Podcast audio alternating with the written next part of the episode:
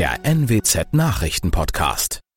Guten Morgen zum Nachrichtenpodcast der NWZ. Mein Name ist Christian Osterloh. Moin.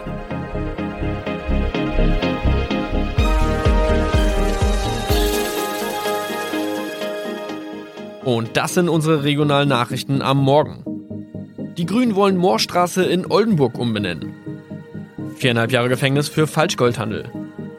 Und Landkreis Kloppenburg meldet ersten Omikron-Fall. Der Name Moorstraße könnte laut den Oldenburger Grünen rassistisch aufgefasst werden. Deshalb fordern diese eine Umbenennung. Die Straße wurde allerdings nach Hermann Moor benannt, einem der ersten Siedler in der Gegend. Um Missverständnisse auszuschließen, beantragen die Grünen eine Änderung in Hermann Moor Straße. Dann müssten alle Anwohner ihre neue Adresse in ihren Pässen angleichen. Außerdem müssten Polizei, Feuerwehr, Rettungsdienste und Anbieter von Navigationssystemen informiert werden. Die Stadtverwaltung schlug vor, ein Zusatzschild mit Informationen zur Person Hermann Mohr anzubringen. So könne man alle Irritationen beseitigen. Tobias G. musste wegen dem Verkauf von Falschgold am Mittwoch vor das Landgericht Oldenburg. Nachdem der Schortenser bereits im Mai zu einer Freiheitsstrafe von mehr als drei Jahren in Jever verurteilt wurde, betrieb er seinen Handel auf eBay Kleinanzeigen weiter. Das wog bei der Verhandlung schwer auf. Der 27-Jährige schrieb in die Inseratsüberschrift das Wort plated, was so viel bedeutet wie überzogene und nur vergoldete Ware. Da im weiteren Anzeigentext aber die Rede von einem Reinheitsgrad war und die abgebildeten Goldbarren eine Seriennummer trugen, handelt es sich hierbei um eine Täuschung. Tobias G. wurde zu viereinhalb Jahren Haft verurteilt.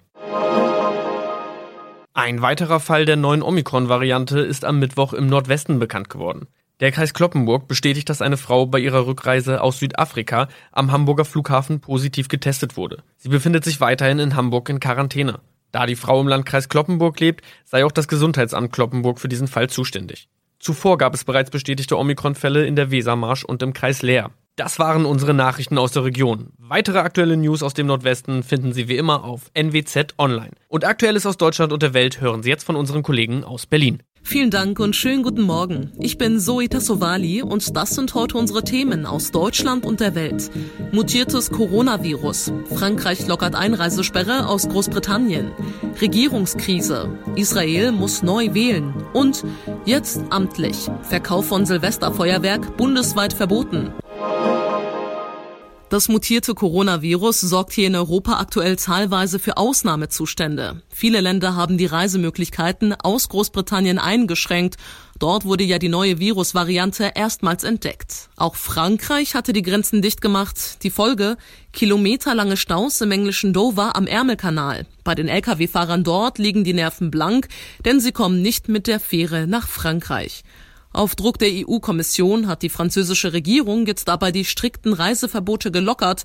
Allerdings können nur Personen mit einem negativen Corona-Test einreisen. Tausende Lastwagen hatten sich zuletzt auf der englischen Seite des Ärmelkanals gestaut. Frische Lebensmittel im Millionenwert sind in den vergangenen zwei Tagen verdorben. Doch kurz vor Mitternacht einigten sich Paris und London darauf, dass die Trucks wieder über die Grenzen rollen dürfen, nachdem die Fahrer Corona-Schnelltests gemacht haben. Auch Privatleute mit einem negativen Corona-Test können wieder von England England nach Frankreich per Zug, Flugzeug oder Fähre, vorausgesetzt sie sind EU-Bürger oder Briten mit einem Wohnsitz hier. Dorothea Fink, Beiner, Paris. Die Lage ist kritisch. Auch hier in Deutschland macht uns die aktuelle Situation zu schaffen. Seit einer Woche gilt ja nun der verschärfte Lockdown, nach mehreren Wochen Teil-Lockdown. Aber das Infektionsgeschehen entspannt sich nicht. Im Gegenteil.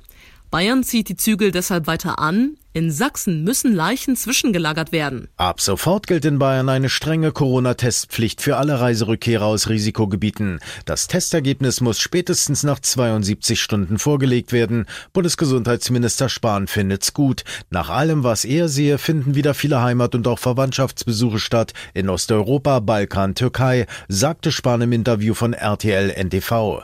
Derweil spitzt sich im Corona-Hotspot Sachsen die Situation weiter zu. In Zittau ist die Todes Todeszahl dramatisch hoch. Dort müssen Leichen bereits außerhalb des Krematoriums zwischengelagert werden. Clemens Code Nachrichtenredaktion. Und weil die Lage so dramatisch ist, nicht nur in Sachsen, hat Wirtschaftsminister Altmaier die Bürger aufgerufen, dem Coronavirus zu Weihnachten möglichst wenig Angriffsfläche zu geben.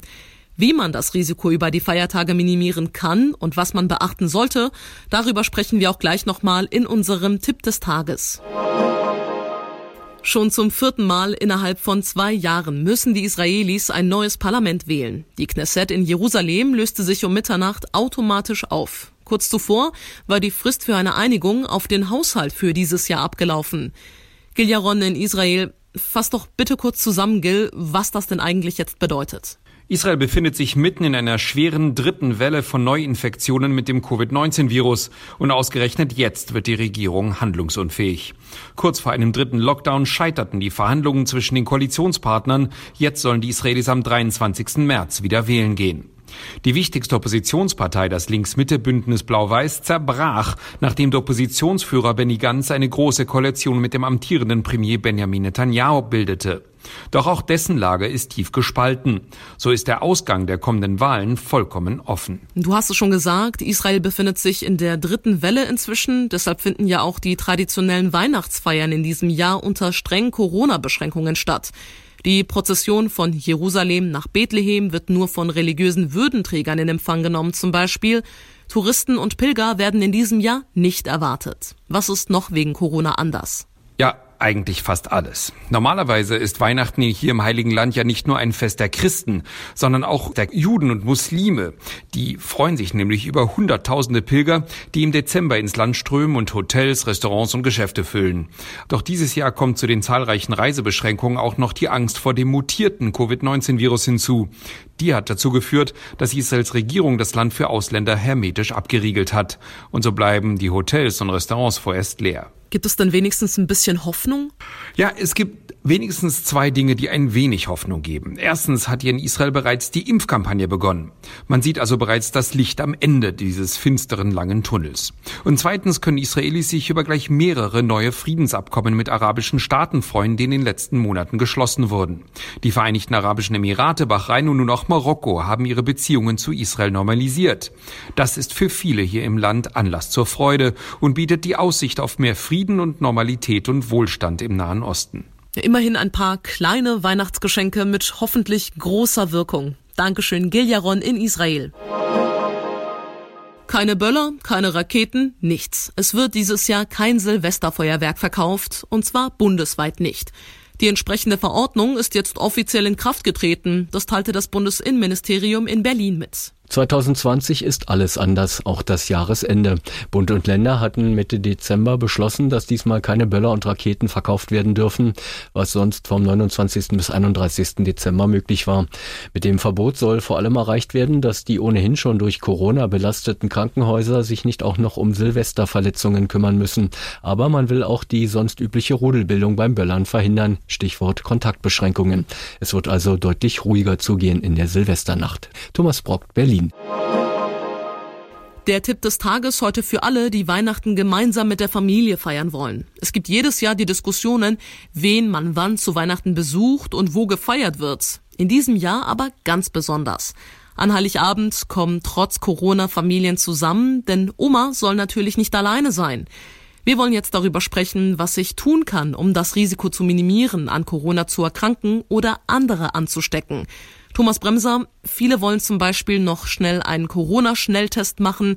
Die Schlangen sind deshalb schon richtig lang, so kurz vor Weihnachten. Sagen wir mal, ich mache so einen Test, ich werde negativ getestet. Kann ich denn sicher sein, niemanden anzustecken? Die Experten sagen, so ein antigener Schnelltest, der ist besser, als sich gar nicht testen zu lassen vorher. Aber ganz sicher kann ich dann eben doch nicht sein. Also, wenn die Viruslast hoch ist, dann erkennt solch ein Test eigentlich sehr sicher, dass ich Corona habe. Aber gerade am Anfang und am Ende einer Infektion, da ist die Viruslast eher gering. Deshalb ist gerade in diesen Phasen der Test eher unsicher. Darum raten die Experten, selbst wenn ich negativ getestet bin bei so einem Test, trotzdem vorsichtig bleiben und nicht gleich jeden umarmen zu Weihnachten. Jetzt konnte ich ja schon das Risiko vorab minimieren, wenn ich meine Kontakte eingeschränkt habe in den letzten Tagen. Wie kann ich denn an Weihnachten selbst das Risiko minimieren? Ja, es gibt mehrere Variablen, die ein Risiko zum Teil stark minimieren. Wenn möglich in einem großen Raum den Abend verbringen, je größer, desto besser. Vielleicht Bescherung und Essen kürzer halten diesmal und dann die Großeltern nach Hause bringen. Zwei Stunden sind deutlich sicherer als vier. Die Abstände von 1,50 Meter einhalten am besten, also an einen großen Tisch setzen, regelmäßig lüften, auch wenn es kalt draußen ist, am besten Stoßlüften und wer das Risiko noch weiter minimieren will, Maske tragen vor und nach dem Essen. Mhm, Thomas, jetzt hat ja auch mal das Max-Planck-Institut ausgerechnet, wie hoch das Risiko, sich anzustecken unter bestimmten Bedingungen tatsächlich ist. Genau, nehmen wir mal an, wir feiern mit vier Personen Heiligabend in einem recht kleinen Raum, nicht größer als 15 Quadratmeter, ohne Maske. Wenn wir uns dann zwei Stunden treffen und regelmäßig Stoßlüften, dann liegt das Risiko, sich anzustecken, im Schnitt bei 15 Prozent. Wenn wir uns vier Stunden treffen und gar nicht lüften, dann liegt es bei fast 60 Prozent, also schon deutlich höher. Hm, alles klar. Dankeschön, Thomas Bremser, für die Infos. Also wer Weihnachten mit der Familie feiert, sollte regelmäßig lüften, Abstand halten, die Zeit auf maximal zwei Stunden begrenzen und um ganz sicher zu gehen, Maske tragen. Denn Corona macht ja leider nicht am Weihnachtstisch halt, das wissen wir. Die Krippenszene, die kennen wir ja alle und sie ist wirklich malerisch. Maria und Josef bestaunen das Jesuskind. Ein Engel verkündet den Hirten auf dem Feld die frohe Botschaft Schafe, Ziegen und Esel bevölkern den Stall und die heiligen drei Könige, die eilen mit Geschenken herbei. Soweit so gut. Diese Szene halten wir ja auch so in der Weihnachtskrippe fest. Doch in Katalonien geht nicht alles mit rechten Dingen zu. Denn schaut man ganz genau hin, entdeckt man bei den Katalanen ganz hinten in einer Ecke der Weihnachtskrippe eine Figur in der Hocke und zwar mit heruntergelassenen Hosen und einem großen braunen Haufen unter dem blanken Hintern. Julia Macher in Barcelona. Julia, Klär uns doch bitte kurz mal auf, was es damit auf sich hat.